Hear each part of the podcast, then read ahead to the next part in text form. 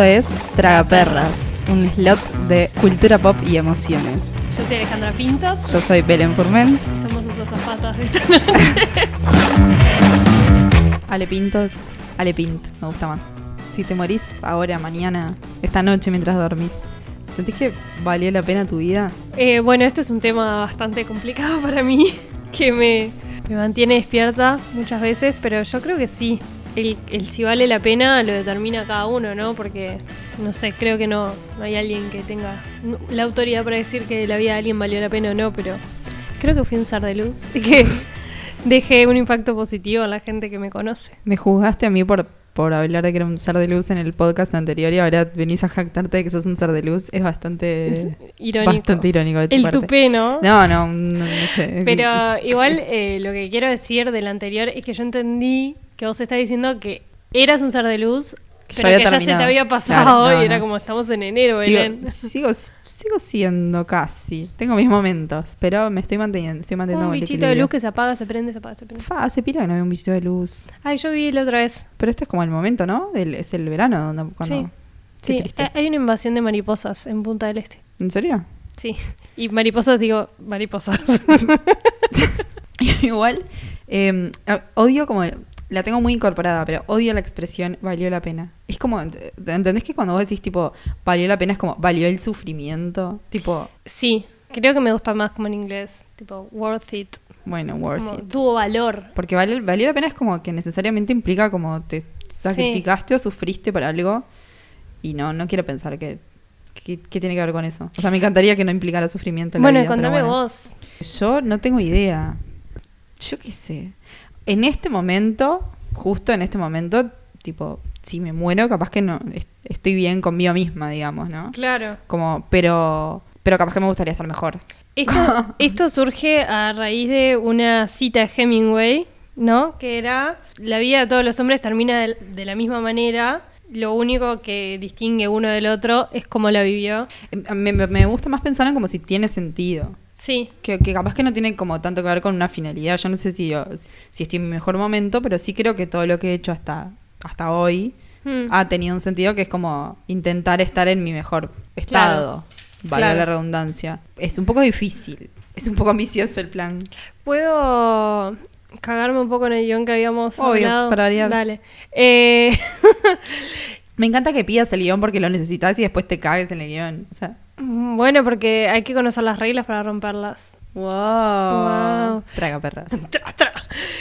Que muchas veces en las películas o en las series, cuando se trata del tema de la muerte, hay, hay como un esquema que es una experiencia cercana a la muerte o la muerte en sí misma que ofrece la posibilidad de una segunda oportunidad en la que el protagonista decide como enmendar todos sus errores. Y que en realidad es como que me hace cuestionarme, ¿necesitamos una experiencia así para vivir la vida de otra manera? ¿O por qué siempre creemos que no estamos viviendo la vida de la manera correcta y que hay algo para volver a hacer? Porque en realidad todos somos conscientes que nos vamos a morir, entonces tendríamos que tener como eso en cuenta y, tratar de hacer lo mejor posible. En el fondo, o sea, los humanos funcionamos, o la mayoría de los humanos funcionamos mejor bajo presión. Es como, vos sabés Mm, que... que buen punto. Claro, vos sabés que ante cualquier, ante cualquier cagada que te mandes, no sé, te puedes quedar sin trabajo. Eh. Pero no tenés presente 24/7. No estás 24/7, o la mayoría, ¿no? Diciendo, voy a hacer lo mejor de mí para preservar este lugar, para preservar este lugar. Entonces, te acostumbras a un sistema y te empezás a quejar y empezás a criticar y empezás a pelearte y empezás a relajar un poco y a no sé qué. Y con la vida es lo mismo. O sea, sí, sabes que te vas a morir, Sí. pero también, o sea, es muy intenso pensar en vivir la vida cada día como realmente como si fuera el último y como saber tipo me puedo morir en cualquier momento tengo que hacer Es que, es todo que creo bien. que también entras ahí en, en una.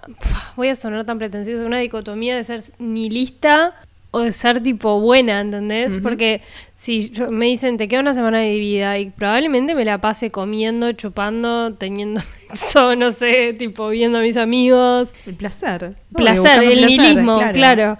Pero después, cuando sabes que tu vida va a durar más, es como que tratás de buscar un, un balance. Entonces es como porque ante, ante la presión, claro, todos como que enloquecemos, no sé. Y yo tuve una experiencia cercana de muerte. Hablanos sale de, de tu casi encuentro con Dios o no ¿O no? bueno, no importa. Tuve un accidente de un siniestro de tránsito porque me dijo el doctor que no se dice más accidentes porque Siniestro. Ok, cambio de paradigma. Entonces tuve un siniestro de tránsito y como que quedé sostenida, sostenida, ¿se dice? ¿Está bien conjugado? Sostenida por el cinturón de seguridad y dije, me morí. Estoy en la gravedad, en el aire. Estoy flotando. Y tal, después me di cuenta que no. Pero después de eso dije, tipo, voy a cambiar mi vida, voy a ser, tipo, my best self. Obvio. voy a hacer yoga y, tipo, ser vegetariana y, bueno, casi vegana, no sé, tipo, todo como... Ya quería hacer tener la vida perfecta. ¿Y cuánto me duró eso? Una semana. O sea, eh, después de eso, en realidad entré en una etapa que estaba viaje y era como, ah, voy a comer todo lo que quiera, total, tipo, casi me morí, tengo que celebrar que estoy viva y, tipo, comí como una bestia, tipo...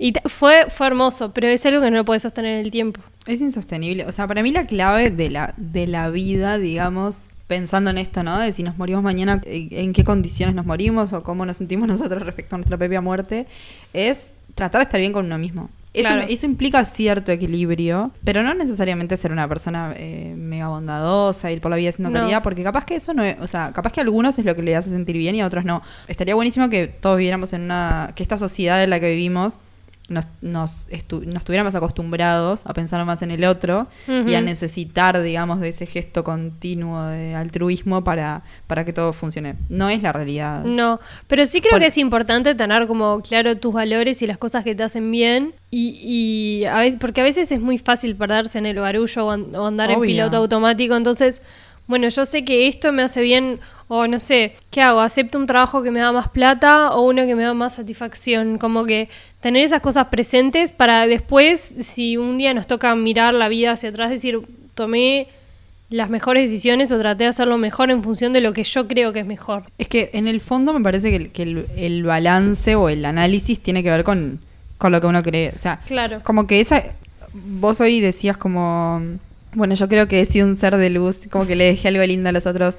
Pero no sé si eso es lo que cuenta. O si lo que cuenta es lo, como lo que vos te dejaste a, a vos misma, digamos. Sí, Porque bueno, pero ahí también entra en juego como que yo soy una persona que, o sea, no quiero sonar como que soy tipo la cenicienta, ¿no? Pero como que trato de dejar, de, de ser buena con los demás, es como algo que, mi- o sea, me, me gusta, me hace sentir bien, entonces eso va de acuerdo a mis valores, capaz que otro, tipo, sus valores son otros. Y, y no le importa ser un ser de luz, sino ser tipo fiel a sí mismo o lo que sea. O, para mí hay, hay un tema que tiene que ver con la culpa, ¿no? Que, pa- que- que creo que es como el, Sí. el gran problema del mundo. O sea, está bien que vos necesites hacer algo bueno por el otro o que, vo- o que tu bienestar, tu equilibrio del sentido de tu vida tenga que ver con lo que en un punto le puedes dar a, a otra persona. Pero ¿cuánto, lo- ¿cuánto de eso lo hacemos honestamente o, o realmente Ah, por claro. necesidad? ¿Y cuánto lo hacemos para sentirnos bien? Porque si no hacemos eso nos vamos a sentir demasiado mal. ¿Entendés? Porque Mm. es como que hay un no sé si no sé si se entiende lo que quiero decir. Entiendo lo que quiero decir, entre lo que querés decir, pero creo que mm, en mi caso ponerle eso era más como una cuestión de la adolescencia y ahora como que estoy en un buen lugar.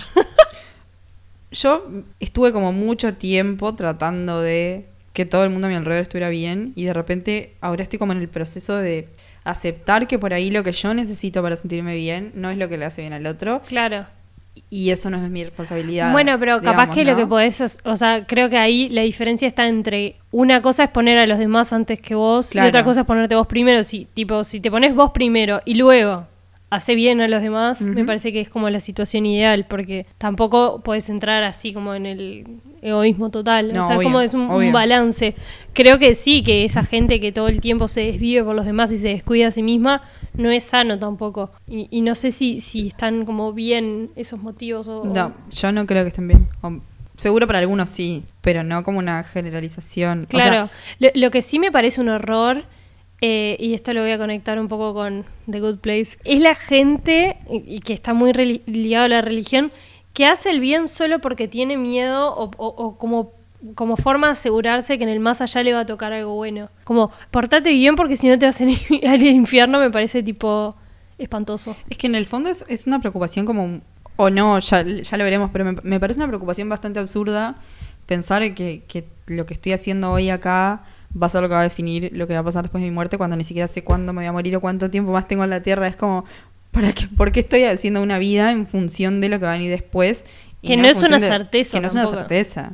Imagínate que te desviviste así solo por tener miedo de ir al infierno y te morís y te das cuenta que tipo están todos pero en otro lado, tipo todos juntos. Que no hay nada, o sea, te morís y no hay nada. Y que Tipo, no hay y- nada. Bueno, pero eso es peor, o sea, eso no es tan malo porque de última no te llevas el chasco Bueno, sí. de llegar al otro lado. Pero te digo, te morís, te fuiste re bueno todo porque tenías miedo al infierno, te morís y está tipo todo el mundo, te encontrás ahí con Hitler, tipo, oh, Con esto tiene que ver eh, The Good Place, ¿no? Claro. De, de una serie de, de- de Netflix sobre cuatro humanos que llegan al, al buen lugar, que vendría a ser como el paraíso, ujú. hasta que se dan cuenta que no. no spoilees. Que, bueno, esto pasa la primera temporada y va a la tercera, o sea, ya Está, está. bueno, está. Aler- alerta spoiler.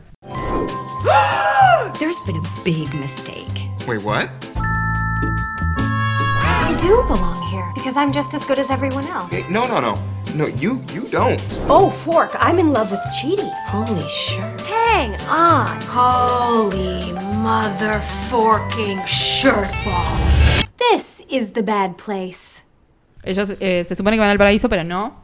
Pero le- lo que, lo que pasa en la serie es como por qué ellos no van al paraíso o qué podrían hacer mejor para así ir al paraíso, ¿no? Entonces Claro. después llega un momento en el que se dan cuenta que hace muchísimo tiempo que nadie entra al buen lugar. Porque la vida... Ahí metiste un spoiler de la tercera. Bueno, está, no me importa. Ya está, no es tan Bueno, está. relevante tampoco. Porque la vida actual es como tan compleja que todas las Claro. decisiones que tomamos Tiene muchas repercusiones o Claro. muchas ramificaciones, por ejemplo, Involuntarias. compras un celular, que es un acto que per se no es ni bueno ni malo, pero ese celular está hecho con cosas contaminantes, por mano de obra esclava, Claro. por no sé qué.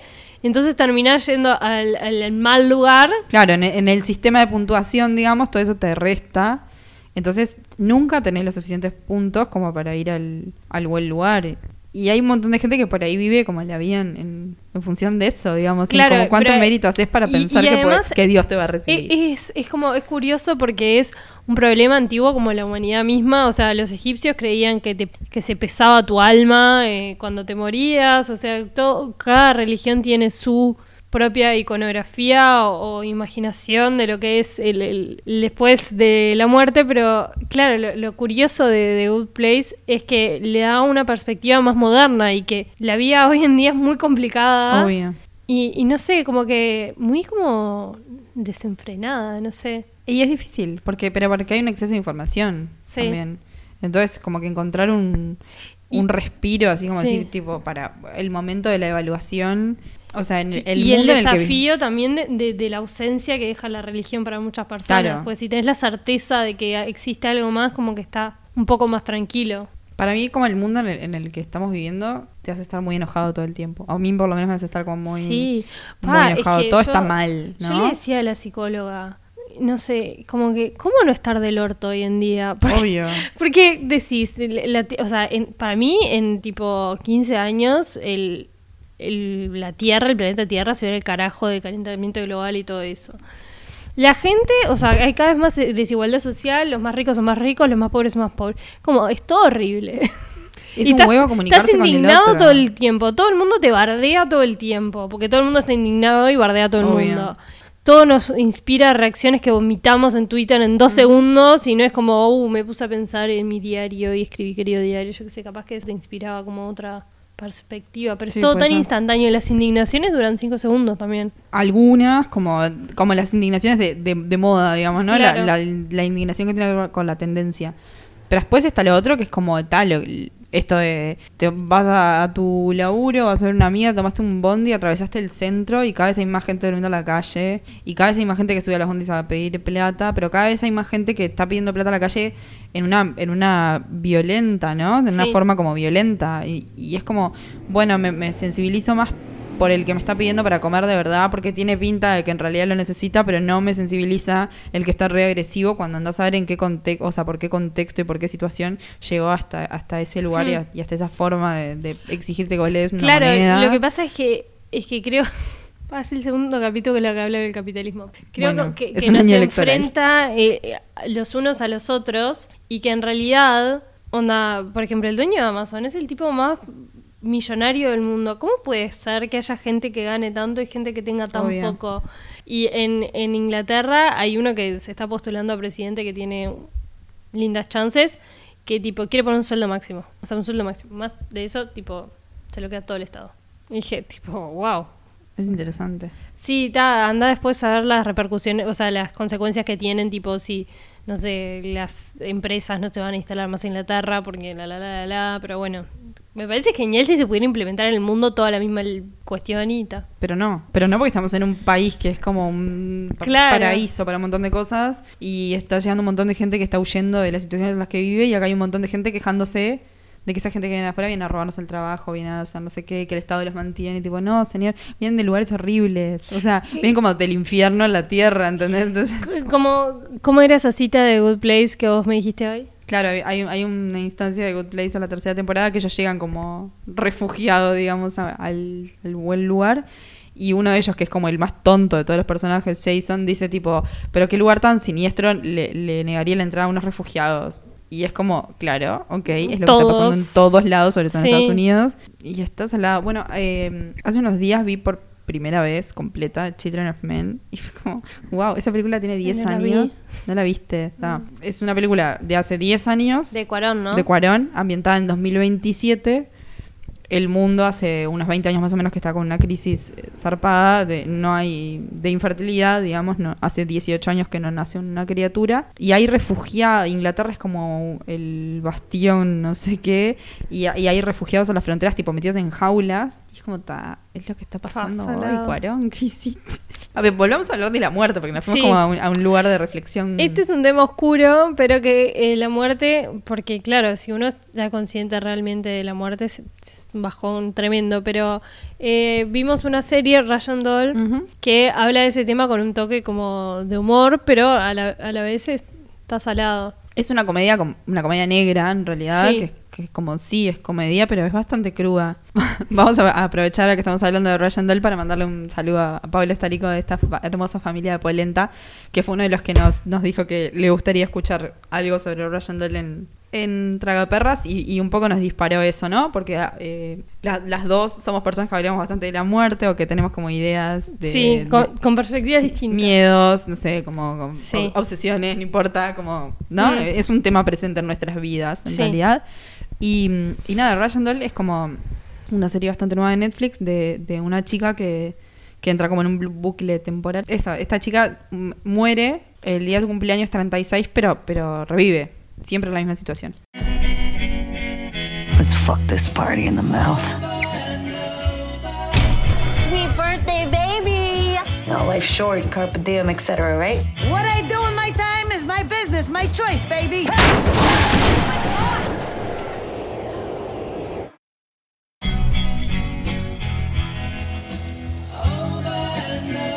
Sweet birthday, baby! What was I just doing? What? What do you mean? I'm out of here.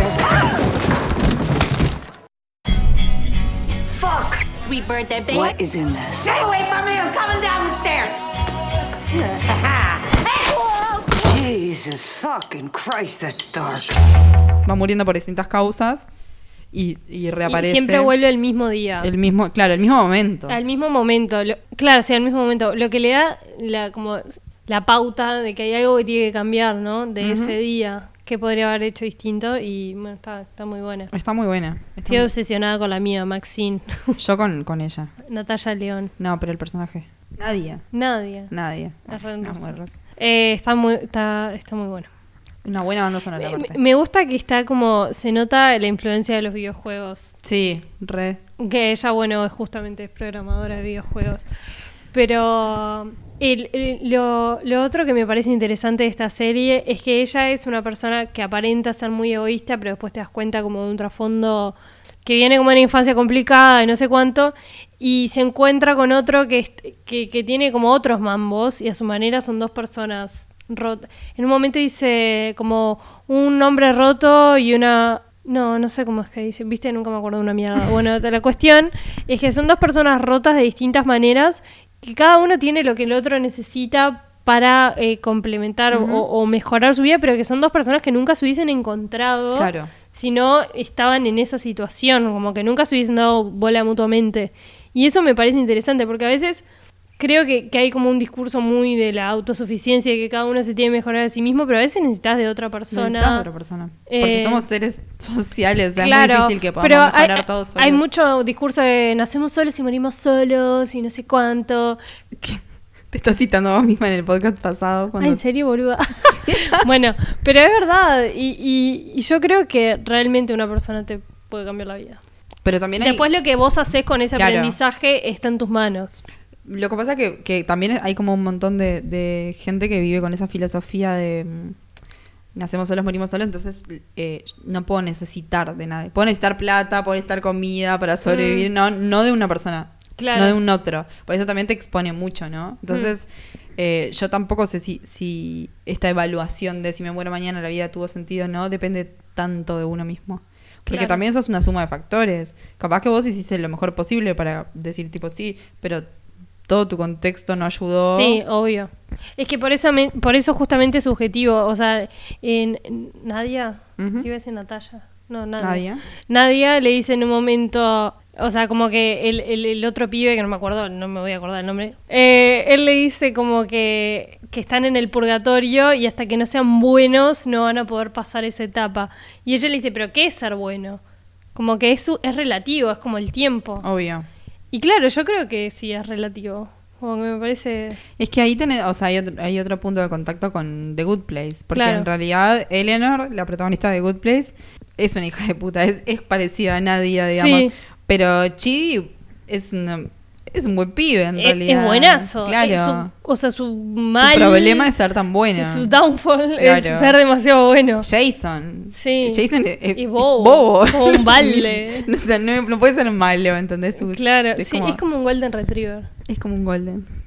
I could never do that on Earth. This place truly is paradise. 558. Or 69, or 420. Mm, well. Shut up. I have no idea what's going on right now, but everyone else is talking, and I think I should too. Everything's gonna be fine, homie. Guys, it's Pikachu! Oh, man. A mí, a mí hay algo que me interesaba pe- pensando en, en Russian Doll también. Es como, como en esto de la muerte como una como una construcción, en un punto, ¿no? Más allá de cuando uno se muere re- real y se termina todo. En algún momento hablando con la psicóloga, era, yo le, le- le decía, ¿no? Tipo, pero eh, como, ¿por qué todo duele tanto? Y ella me decía, bueno, porque cada cambio drástico es como una, una pequeña muerte. Y morirse due- duele, ¿no? Claro. Es como, es doloroso. Cada vez que vos terminás un ciclo, eh, te vas de un trabajo para empezar otra cosa, eh, dejas una pareja o dejas una casa para irte a otra casa y qué sé yo. Todo eso son como finales. Claro. Y un final es una muerte. O sea, entonces Claro. implica como un proceso. Nosotros nos preocupamos mucho por, por la muerte en sí, la muerte la última, ¿no? La, Pero vivimos muchas pero vivimos muchas muertes. Bueno, y, y dos cosas. La primera es que sí, yo pienso mucho en eso y a veces veo como todas esas cosas que, que logré sobrevivir y que no te sorprende como lo fuerte que sos. Claro, porque si vos miras para atrás, ¿cu- ¿cuántas Salepint murieron? ¿Entendés? Claro, es re fuerte. ¿Cuántas, Sí. ¿Cuántas Belén murieron tipo pila? Yo miro para atrás y es como, claro, yo ya fui un montón de, de- de Claro. versiones de mí que ya no están. Eh, Lo, pi- lo pienso para atrás y lo pienso para adelante. O Mm. sea, pienso, por ejemplo, tipo, cada vez como que tenés que proyectar una mudanza y es tipo, como nunca un lugar es tu lugar. O sea, como, como el lugar el que vos sentís que es tu lugar Mm, lo deja de ser y Sí. es, como, es como desprenderte de algo, ¿entendés? Es como otra vez de cero. sí, Es una continuidad que está salada esa. Y, y para mí, no sé, lo, decía Lennon, ¿no? Tipo, la vida es lo que te pasa mientras estás... Life is what happens to you when you're busy making other plans. Y es como, Claro. ta, es eso. Y eso es la muerte también. O sea, es como, estamos tanto tiempo proyectando o pensando o analizando sobre la muerte, cuándo nos vamos a morir y lo que tenemos que hacer antes de morirnos, que en realidad lo que está pasando ahora, que son tipo mil muertes, no le damos bola. Ay, se me escapó un pensamiento, boludo. Qué fuerte. Voy mientras tanto voy a, voy a plantear algo que nada que ver, pero mm, ah, como esto es un slot de cultura pop y emociones, hay una canción de los buenos muchachos Ay, me acordé. que se llama Cambió el cuarto, Ajá. que la primera vez que la escuché fue como, esta canción tiene que sonar cuando la gente se muere y el alma le sale del cuerpo. O sea, la canción esa tiene como una intensidad. ¿Podemos buscarla? Podemos buscarla. Es una canción que empieza como re oscura, re para adentro, re opresiva, no sé qué de repente se convierte en algo como épico y liberador. Después tiene como, como un track oculto. Entonces hay como un montón de segundos de silencio y vacío. Hasta que aparece algo de nuevo, tipo súper luminoso. Y es como, para mí es tipo una canción como tan simbólica de la transición. A ver, vamos a escucharla.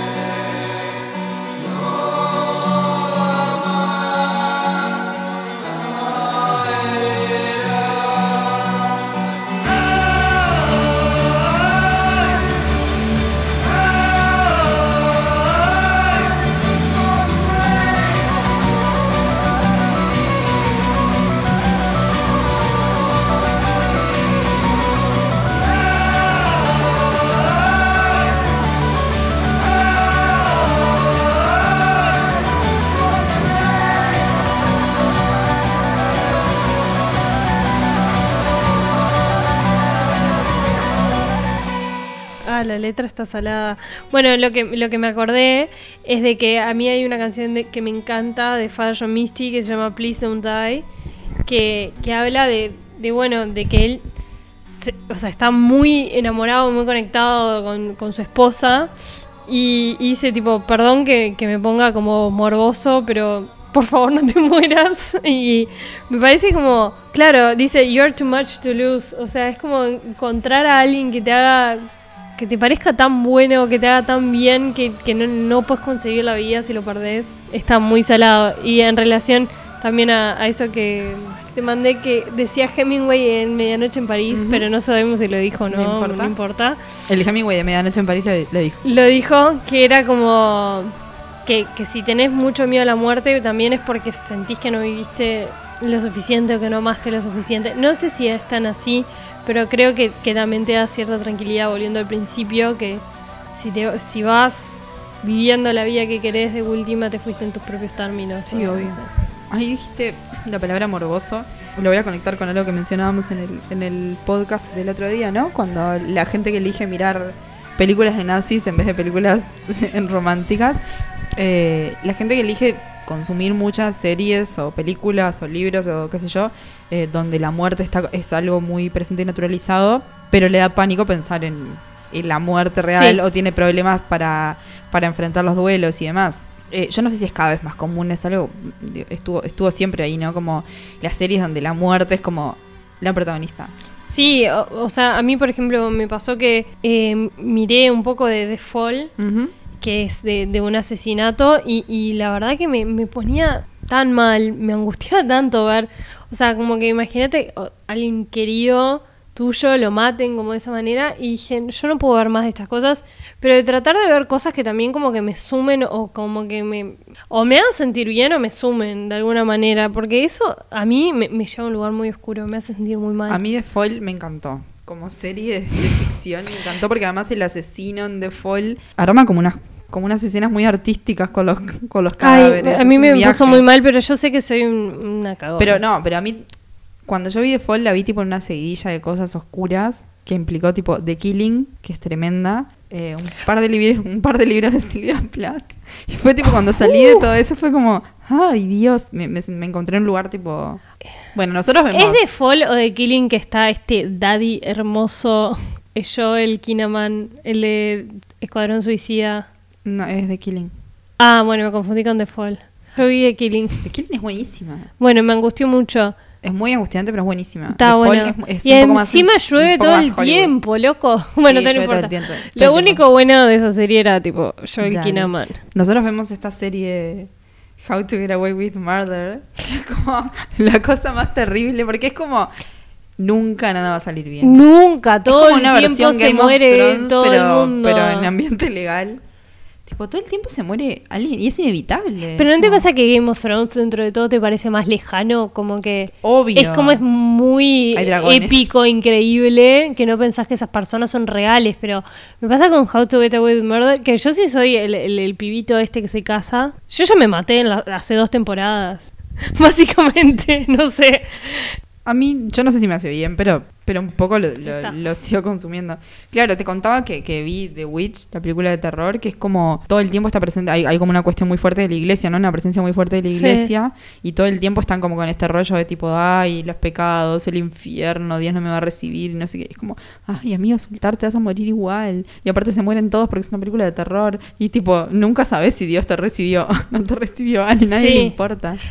Bueno, relacionado con eso hay una serie que es- una serie documental que está muy buena, que me la recomendó una amiga, que se llama The Story of God, que es como es con este como? Morgan Freeman. Morgan Freeman, que O sea, bueno, Dios. que siempre hace Dios, que va como que conoce distintas culturas buscando como qué hay más allá de la muerte.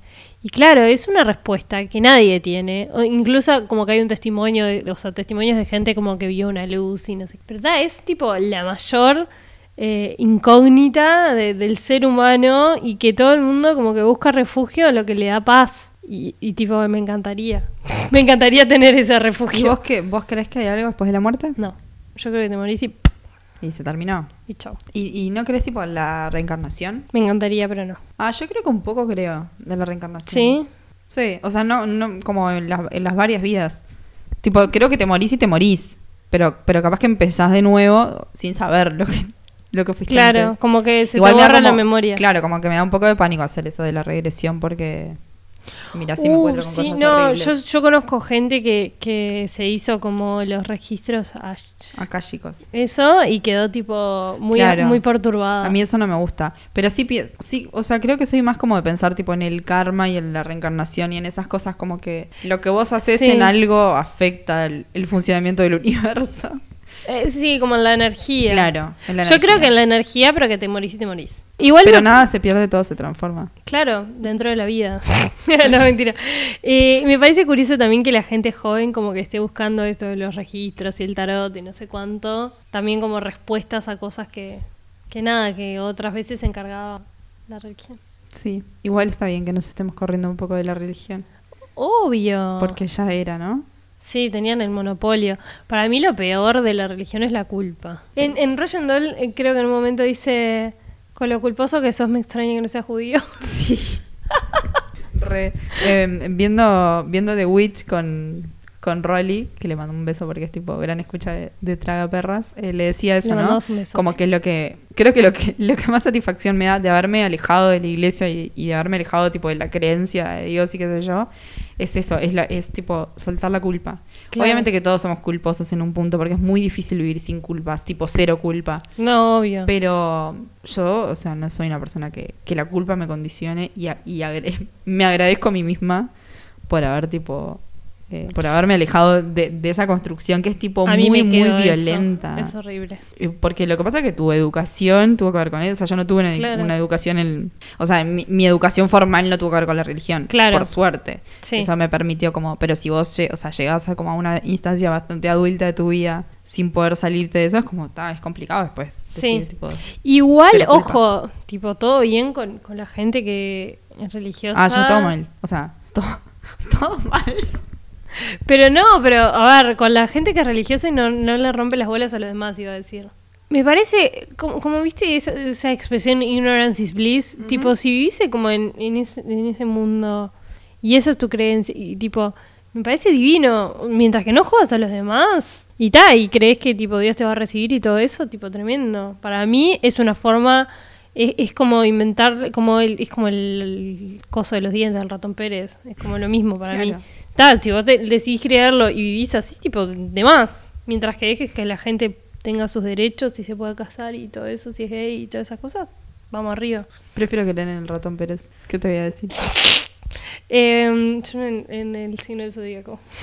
Oh, uh, el horóscopo. Ah, bueno, ¿Qué vos tema? crees en el horóscopo. ¿Qué tema? Más o menos. Estoy, en estoy peleada. ¿Estás peleado con Estoy el peleada horóscopo con el negro? horóscopo negro. Sí. Bueno, como que esto, todo esto, todo este capítulo condujo a la nada misma. Porque es lo que somos. Claro. En el fondo, eso es lo que Sí. define nuestra existencia. No somos nada. Sí, igual eh, yo, yo siempre termino diciendo lo mismo, pero me gustaría saber qué opina la gente. Porque a veces son bueno cosas como que yo siento que son cosas que cargo como muy sola porque, por ejemplo, a nadie le gusta hablar de la muerte y, y- y bueno, un poco en relación a eso creo que, que en esta era como de ansiedad también el, el pensar en la muerte, la obsesionarse con la muerte es un síntoma de, de eso. Y entonces capaz que hay mucha más gente cuestionándoselo hoy en día de lo que sabemos o de lo que se habla. Y cuando yo cuento a veces que estoy como medio obsesionada con la muerte, con morirme, tengo mucho miedo a eso, me dicen, ay, ta, no te pongas oscura, no sé qué, y es como, sigue siendo súper tabú, entonces Sigue siendo súper tabú. eliminemos los tabús y conectémonos. Obvio. La, la muerte es vida, dice los buenos muchachos. Perdón que los pase citando, pero para mí son como los gurú. Si yo nazco al morir, la muerte es vida, dicen los buenos muchachos, y para mí es como re... Sí, ¿sabes que sí? Sí. O sea, hay que hablar de estas cosas también porque esto ayuda a que la gente tipo no tome el suicidio como primera opción porque Claro. no puede hablar, porque siente que no puede hablar con nadie. Y, y me parece que ayuda también a descomprimir un poco el miedo y la fobia. Yo también he tenido mis rachas de, de, de- a nivel inconsciente pensar tipo que cada vez que me suena el teléfono es porque alguien me va a avisar tipo que alguien se Ah, murió obvio, obvio. y es horrible. Por suerte no es lo que me está pasando ahora, o sea, no, por suerte no tiene ese momento, pero pero está salado eso. Sí. Y una vez soñé tipo que estaba muerta, pero tipo como que evitaba mi muerte, ¿no? Como que yo estaba muerta y tipo y, y ponerle hablaba con mi madre, y mi madre sabía que yo estaba muerta y yo sabía que estaba muerta, pero sabía como que como que ponerle como que en una semana la gente que me estaba viendo me iba a dejar de ver porque me iba, iba a haber desaparecido del todo y era como wow, Heavy. heavy. Nunca llegamos a ninguna conclusión, pero No. no sé, eh, crean o no crean en Dios o en la vida después de la muerte, aprovechen como a tomarse Siento una que- cerveza. Siento que este programa es re un programa de medianoche. Es re un programa de medianoche porque lo hacemos a la medianoche, son on- Sí, eh, 11.39 en este igual momento. el otro lo hicimos de tarde, pero me, me gusta que volvamos a nuestras raíces. Bueno, eh, les mandamos un beso. Y Buenas seguimos noches. viviendo. Vamos río.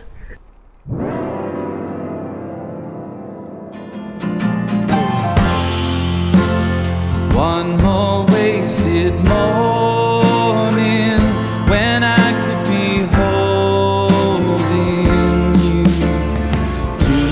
my side. Somebody stop this joyless joyride. I'm feeling older than my 35 years.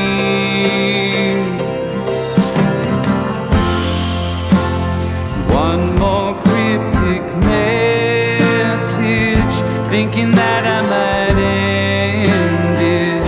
Oh God, you must have woken